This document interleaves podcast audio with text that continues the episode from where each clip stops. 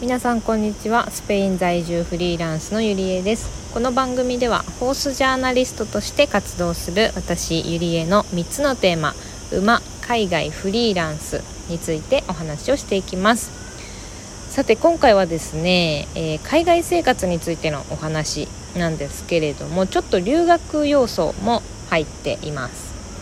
テーマはフィリピン留学が一周回ってスペインにたどり着いたというお話でございます。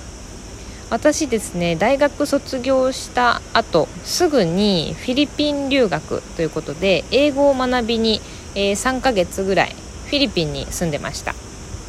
でその時はですね、まあ、目的はもう英語学習のため英語を話せるようになりたいもっとできるようになりたいっていうことで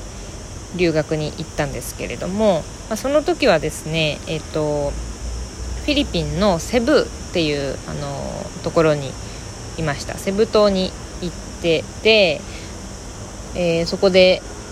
泊まり込みうん泊まり込みって言ったらあれだな。寮がついてる語学学校に入学して、えー、毎日ね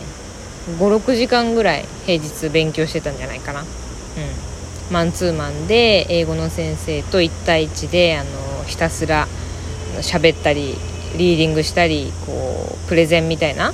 そう自分の意見をねあの言ったりっていうレッスンをやっていたんですね。で、まあ、その時は、えー、その時はというか、うん、フィリピンって英語が公用語なんですよ。そう。だからあのもちろん英語留学ができるっていうのもあるし街中で使われてるのも結構英語喋れる人が多いっていうのでそうフィリピン留学に当時行ったんですけども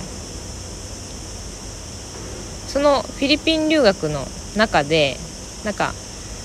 先生たちにね習った、えー、現地の言葉があってそうあのグアッパグアッポっていうのをね先生たちがめっちゃ言ってたんですよ。なんかそれは意味はですね美男美女っていう意味なんですけどの先生たちがなんかふざけてね「あ綺麗ね」みたいなのをグアッパグアッポっていうのをすごい言っててすごく記憶にあるんですけど今5年以上経ってここフィリピンじゃなくてスペインに移住してきてそのグアッパグアッポがねスペイン語だったことに気づいたんですよ。これ知った時はめっちゃびっくりしました。そう。でなんで私がそのフィリピンにいて現地の言葉を習った、まあ、先生たちが言ってるからねあのあグアッパグアグアッポは美男美女のことなんだって思ったのがスペイン語だったのかっていうと実はですねフィリピンって昔もう300年以上前のことなんですけどスペインの植民地だったんですよ。で私があの行ってたフィリピンのセブ島、うん、セブっていうところ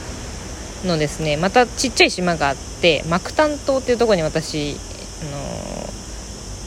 住んでたというかそこにある語学学校に、まあ、住みながら勉強してたんですけどそこにね確かになんかそういうスペインのなんかスペイン軍を倒した英雄なのかな？そうスペイン軍が建てたなんかなのか分かんないですけどそういう銅像がね確かにあったんですよね。今思うと。多分当時も説明してもらってるんですけど先生たちにね。先生たちとあの遊びに行ったりしててそこの銅像を連れてってもらったりとか観光連れてってもらったりしてたのでそういうところに行ってたんですけど当時は逆にスペインとの接点が全くなかったので記憶してなかったんですけど今となってはそのグアッパグアッポって私はもうフィリピン語っていうかまあ現地にはタガログ語っていう言語があるんですけどタガログ語だと思ってたんですよ。そのグアッパグアッポ。だけど多分そのスペインが植民地化していたっていう歴史があるのでそのスペイン語が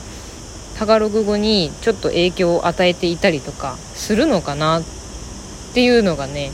もうなんか5年の歴史を経てめっちゃつながって最近とってもびっくりしました。でそれにびっくりしていろいろ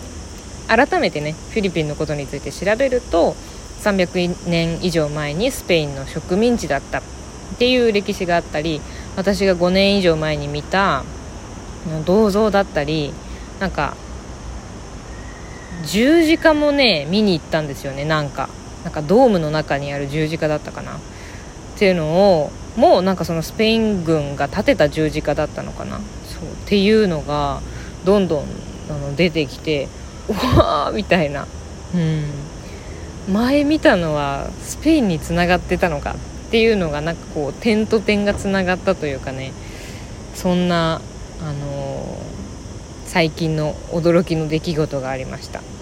フィリピンって結構キリスト教の方が多いんですけどそれもあのスペインの影響でスペインがそのキリスト教をあのフィリピンに持ち込んだっていうのが、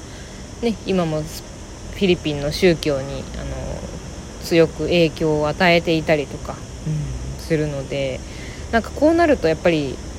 ね、自分でそういう体験があってその点と点がつながったのもその歴史が関係してるっていうのになるとすごいあの世界史とかね全然あの見え方が変わってくるなーっていうのはちょっと思いましたね。うんまあ、ということで、まあ、今回はフィリピン留学が一周回ってスペインにたどり着いたという点と点がつながったお話をしました。こういうのってね多分日本の方が、えー、海外旅行に行った時になんか日本のなんとかなんて言うんでしょう例えば日本ってねいろんな国にこう援助みたいなしててなんか日本の政府のおかげで橋が建ったとかなんかそういうのってねインフラが整ったとかいうのもね結構あるのでそういうのをね感じた人もいるかもしれないですね、うん、ぜひそんなエピソードがあったら教えてください。私もあの世界史とかね知るきっかけになってとても楽しいので。はい。ということで今回はこんな感じで終わります。それでは。